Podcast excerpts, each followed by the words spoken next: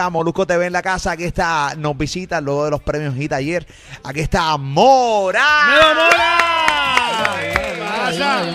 Dímelo, caballote, ¿cómo tú estás, papi? Ready, ready, aquí disfrutando del paisaje. Duro, papito, ya tú sabes, el paisaje está a otro nivel aquí. Sí, no, esta película, esta película. La película, esta película. Te vimos haciendo ayer, tuviste también, eh, fuiste parte de, de los premios HIT. ¿Qué estuviste haciendo ayer ahí, papi? Este, tenía, tenía una nominación de, de promesa musical y ya, yo creo que iba a presentar, pero después no se pudo dar. Este, así que nada, eso. Más nada, pero, eh, te- pero ven acá, pero tú lo hablas como. No, mano, está Nada de eso, nada. dale, dale. Normal, como para allá. No, no, pero, pero te vi por ahí. Yo creo que eh, pero la pasaste bien dentro de todo. Sí, sí, sí. ¿Quién sí, ganó sí. la categoría de promesa musical? Eh, el mexicano, este. Este, Jay- Juan de, Juan de, Jay- ella es Juan de Dios. Pantoja. Juan, Dios. Juan de Dios Pandoja. Sí, pero ese chamaco, tú sabes, tiene, Sí, tiene, sí, sí. tiene- y la, la esposa también ganó influencer del Sí, año, este, Kimberly Loaiza. Sí, sí, sí. Definitivamente. Pero estuviste nominado. Los premios HIT, que la realidad del caso es que para los que no saben, los premios HIT es una premiación sumamente importante desde acá, desde Cascana, República Dominicana. Sí. Estuviste nominado y toda la cosa, ya tú sabes, y está. ¿Cómo te sientes con eso? Nada, en verdad agradecido. Yo estas cosas como que no, no, no, me- no, la- no caigo en cuenta, ¿me entiendes? Porque estoy como que tan enfocado en hacer música y qué sé yo, so, pero me las disfruto, ¿me entiendes? Como que... Yo, yo, yo te pregunto, y, y una pregunta seria. Eh, yo te pregunto a Mora, eh, fuera de broma. Tú, tú eres un cantante que, que obviamente te disfruta del proceso de, de sentarte a, a escribir, de crear con otros compañeros, pero realmente te importan las premiaciones. En verdad, en verdad, si te digo la verdad, no, no me importa. Sí, No, lo, lo notamos, noto notamos. desde el Ya- ya principio. nos dimos cuenta, Desde sí. el principio. Hermano, te va a ir a la categoría, nada, piché. Este, no, es que en verdad, no sé, como que no lo... Yo, yo me disfruto más que, que la gente pues se vacile mi música, en verdad. y- Ok. Tu Yo último- lo veo como que algo más pues, superficial. Ok, Es ok. que, es que yo, estoy, yo estoy de acuerdo con él, lo entiendo, Uy. porque lo- los premios no definen quién es un artista, quién es un buen artista, quién tiene talento y quién no. Romeo Santos nunca ha ganado un premio. En Y- verdad. no, o sea, no ha estado nominado, nunca se ha ganado un Grammy. Ni, ni nominado. Ni- te- te- No nunca sé. se ha ganado un Grammy. No, No sé, si nominado, nominado, pero... pero- nunca se ha ganado un Grammy latino. Romeo Santos. No, sí, sí. O sea, y es grande. Eh, o sea, grande, muchachos, al final. Sí, eh, él nunca se ha ganado un, un Grammy eh, Sí. latino. Entonces, pues, de cierta manera, por eso te lo pregunto, porque aunque estuviste aquí, estuviste presente, respetas la premiación de los premios HIT, pero eh, no desde el principio que como que no es tu norte. No, sí, en verdad, yo me lo disfruto porque vengo, vacilo, conozco gente, hago, uno hace sus conexiones y qué Claro. sé yo, pero no, realmente el- los premios así como tal, no los veo como que... No trabajas para eso. punto. No, realmente no. no si, si me lo gano, si no me lo gano, no, no dejo de dormir. ¿me No te afecta. No, definitivamente. Tu último disco está a otro nivel. eh, eh, eh, realmente, realmente el sonido distinto que te distingue. Pero mucha gente, y, y aquí es donde voy, mucha gente, hay muchas canciones que tienen un sonido tipo, tipo, y no es tipo Bad Bunny. Es que lo que pasa es que Bad Bunny y tú trabajan, ti- tra- trabajan mucho tiempo juntos y, y me imagino que tienen un sonido similar. ¿Cómo tú me puedes, eh, sin faltarte respeto, no- mi intención nunca es esta, es simplemente que podamos definir esto? Hay, hay canciones que, que, que, que les- dentro de la esencia Que lo puede- piden, que lo piden. que no lo que, piden. entre, no que entre, entre la ciencia la gente puede decir, diablo, pero se parece a, a Bad Bunny. Obviamente, yo la aclaro, el pana es uno de, también de los escri- es- escritores de Daquiti. Estuvo también en el disco de Bad Bunny, yo hago lo que me da la gana. O sea, ahí también estuvo tu lápiz eh, eh, envuelto. Eh, ¿Cómo podemos definir esto? Porque, o sea, tú también tienes como un sonido similar.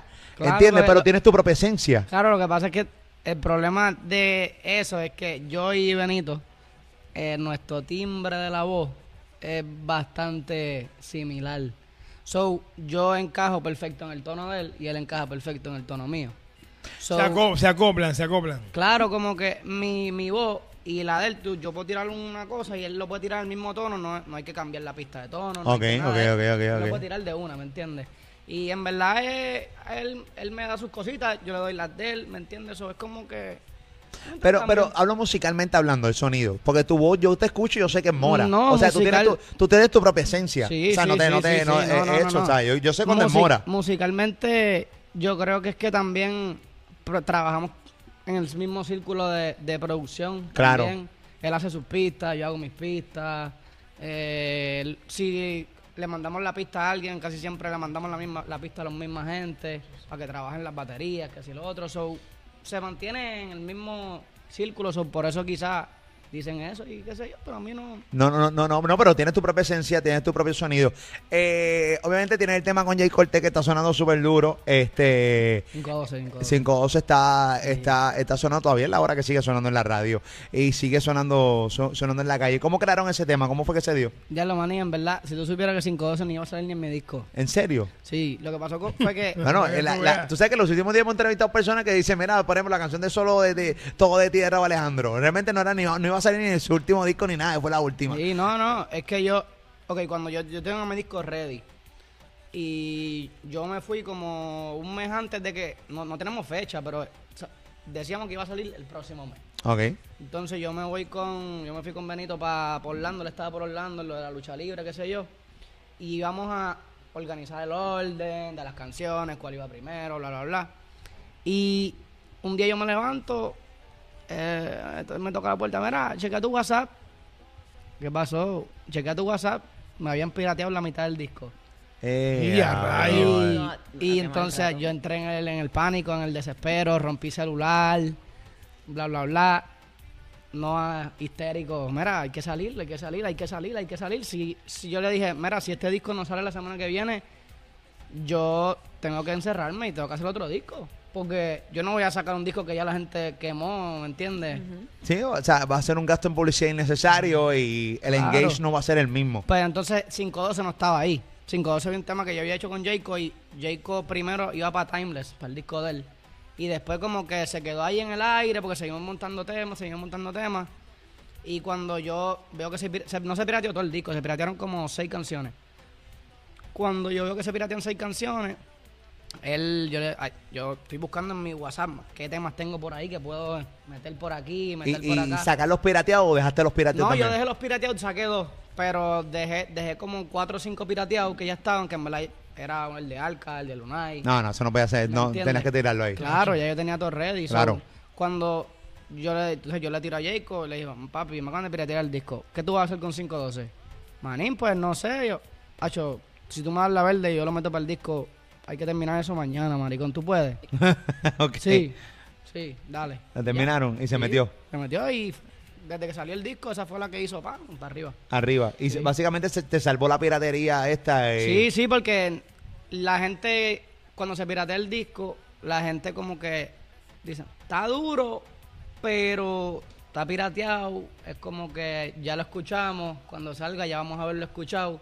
So, yo tenía que darle temas nuevos a la gente. Claro. Para que, pues, escucharan sí. Mínimo un tema que jala a la gente para y llevarlo a la plataforma digital para que te escuche. Claro, entonces esa semana cogí, hice, hice 512, hice el de Volando, hice otro que se llamaba La Carita, toda esa semana y con eso cerré. Duro. Entonces, añadiste dos, tres temas nuevos Sí. eh, que no estaban en los pirateados. Y entonces, obviamente, tuviste la. Ah, y a, y, al- y a dos que habían pirateado le cambié los versos. Ah, duro, duro. Ah, ok. O sea, que tuviste Sí. que hacer cambios. O sea, que te Sí, pusieron sí. a trabajar. Y, Sí, no, muchachos. Ok, ¿cómo, cómo, yo siempre he preguntado, ¿cómo demonios piratean un disco? O sea, en el Mm. caso tuyo, y no, no entraste a una investigación de cómo demonios te, te- te piratearon el disco. Sí, sí, sí, yo, o sea, eso, eso siempre tiene una raíz. Eso no es como que alto de magia, eso se piratea. Claro que tiene una raíz. La mayoría de las veces es que pues el artista se lo pasa a una persona que no se lo tuvo que pasar. Esta persona quiere frontearle a otra. Mira, yo tengo este tema, pero pasan, por ahí sigue. Todo el mundo tiene un mejor amigo. Ajá. So, ese mejor amigo tiene otro mejor amigo que se lo va a mandar al mejor amigo y ese mejor amigo tiene otro mejor amigo. Y se va a virar en una cadena de mejores amigos. Ahí Exacto. está. Sí. Exacto. Y todos nos ayudamos. Sí. Pero es en mi horrible. caso, en mi caso fue que eh, la persona que estaba bregando con las cosas de, de- de- de guardar mis temas, qué sé yo, hizo un Dropbox, pero el Dropbox él no se dio cuenta y el Dropbox se, era, o sea, era privado porque nadie más tenía ese link, Claro. pero era público, no era un Dropbox con pin. Ah, Ah. So, cualquier cualquier hackercito que beginner Ajá. que quisiera Se cachar metía, eso Se iba a meter. Fácil, era muy fácil. Es encontrar el link y ya, tú metes el link y ya entraste. Se Y acabó. el disco. Y lo bala. Sí, y, y yo, eh, yo parto por ahí porque en WhatsApp nadie tenía eso. Yo estaba solo en ese Dropbox y se- cuando en Dropbox te sale como que quién ha visto, quién ha download, todo. So, yo parto por ahí, pero en verdad yo ya yo no podía hacer nada, lo que estaba hecho estaba hecho, ya yo ¿qué, voy a hacer? Dijiste que rompiste teléfono. ¿Qué tiempo después eh, pudiste realmente eh, coger la calma y eh, sacar estas alternativas o estas estrategias para sacar el disco? O sea, este, volaste por techo, imagino que seguramente hasta lloraste porque la realidad No, es caso es que claro, las claro. horas que tú le metes al Sí, estudio. era, y no era, era, no era, no eran lágrimas de tristeza, eran lágrimas de Enojo. de, de, de, de- de- eh, ¿te Frustración. sí, de frustración, en verdad. Impotencia. No, pero yo, cuando pasa un eso, mosquito aquí que me tiene bien harto. Papi, una mosca, una clase de derecha. Ah, Sí, sí. feliz. Adelante. Ajá. No, mi amor. Ya, ya, ya, ya. Ahí, Está por ahí, está por ahí. Sí, no, me tienes harto ya. Mira. ¿Qué pasó, Mora? Dale. Cuando yo, cuando pasa lo del disco, yo no va a salir, no me llama. Mira, este, sí, vamos a salir, este, pero me tienes que entregar el disco masterizado mañana a las 12. Ah, diablo. Y yo estaba en Orlando, yo había grabado todo en Miami. Yo cogí un bulto, cogí una de las guaguas que había allí, en la casa, y me fui para Miami. Llegué al estudio, salí como a las una y media de Miami, llegué a- de, de Orlando, salí- llegué a Miami como a las 4. Eh, me, me encerré en el estudio, fueron como, como 60 horas sin dormir. Wow. Diablo. 60 horas sin dormir. Claro, porque a cuenta de café, ¿me entiendes? Y porque yo no, tenía, tenía que entregar masterizado. No es que tenía que terminar los temas que me faltaban. Era que tenía que terminar los temas y tenía, y tenía que master. ¿Entiendes? Wow. Y yo soy bien picky con, con, Con el sonido. con el sonido. so Claro. Yo tenía que estar ahí. No es que le voy a mandar y dale, porque vamos a estar en, en manda y manda mil años. Duro, ahí mi madre. Eh, es complicado, pero por lo menos salió, ya sabes los resultados. Hasta nominado estuviste en los premios eh, Hit. ¿Qué es lo próximo de Mora, caballo? Que, o sea, intenté sacarte información ayer en el backstage, no me la quisiste dar. ¿Qué es lo próximo de Mora de lo que puedas decir? Este viene un remix de uno de los temas de, de mi disco volando. Un remixito ahí bien chévere, bien chévere, bien buena gente, sabroso. ¿El Sí, torque? Sí, con un poco de torque, sí. Sí, sí, sí. Sí, sí, sí. Y ya con eso, o sea, terminó el remix de volando, lo saco. Eh, estoy pensando, estoy cuadrando un remix de 512, que por cierto hay un remix de 512 por ahí que está. Eso no es, eso no es oficial, no se lo crean. ¿Con quién? Primero hicieron uno en. Porque ahora hay un programa. Hay un programa de, de computadora Ajá. que tú puedes coger la- las canciones y tú le puedes quitar las voces a las canciones. ¿Y qué? Deja la pista sola. Claro, entonces cogieron, parece que unas voces de Tego, de un tema viejo, Ok. que era el mismo tono de la canción. Lo encajaron en 512, cogieron unas voces de Mike de otro tema, las encajaron en la pista 512 y, bueno, el video tiene como un millón en YouTube. Ujú. Wow. Y a mí me lo enviaron y yo dije, eso tiene que ser embuste. No, eso yo lo, yo lo escuché, yo lo escuché y dije, diablo. Pues, si no lo he escuchado, ¿te verdad". escuchaste? ¿Se escucha otro nivel? No, Tego, Tego está. Es que, es Sí, que te- está duro. O sea, te hubiera gustado realmente que hubiera sido así, coño. Claro. Tú sabes que yo hice un podcast recientemente con DJ Nelson cuando, que se llama así mismo, cuando, te- cuando Teo Calderón le dijo que no a Bad Bunny, con un tema que realmente Bad Bunny quería salir y, y, y Teo le dijo, no, no, no, no, no, déjalo ahí, no lo voy a sacar, o sea, no voy a hacer el remix. Eh, eh, mucha gente quisiera. De grabado. No, es, una, es un tema viejo de Teo Calderón del 2014, Ajá. que lo tiene DJ Nelson. Ya. DJ Nelson se pasa poniéndole en Instagram y entonces eh, Bad Bunny le gustó, llamó a Nelson, envíame el tema. Nelson se lo envía y tratan de el equipo de obviamente de Rima, de Noah, eh, hacer de cachar a, Teo Calderón y Teo Calderón les dice que no, le dice que no va a Bunny, que no va a grabar ningún remix. es una canción vieja para desde una voz grabada en 2014. Hermano, rechazar a Bad Bunny. Sí, pero, pero, pero tranquilo, pero, te- tranquilo, Solo Tego para puede, atrás. solo sí. Tego puede hacer eso. Sí, tranquilo. eres el único que puede. No, yo, yo, te- yo estoy invocando a Tego. Yo la única persona que yo sigo en Instagram ahora mismo es a Tego. ¿A Tego? Yo estoy invocando a ese ¿Ah, tú no nos sigues a nosotros? ¿O esta entrevista acaba de terminar?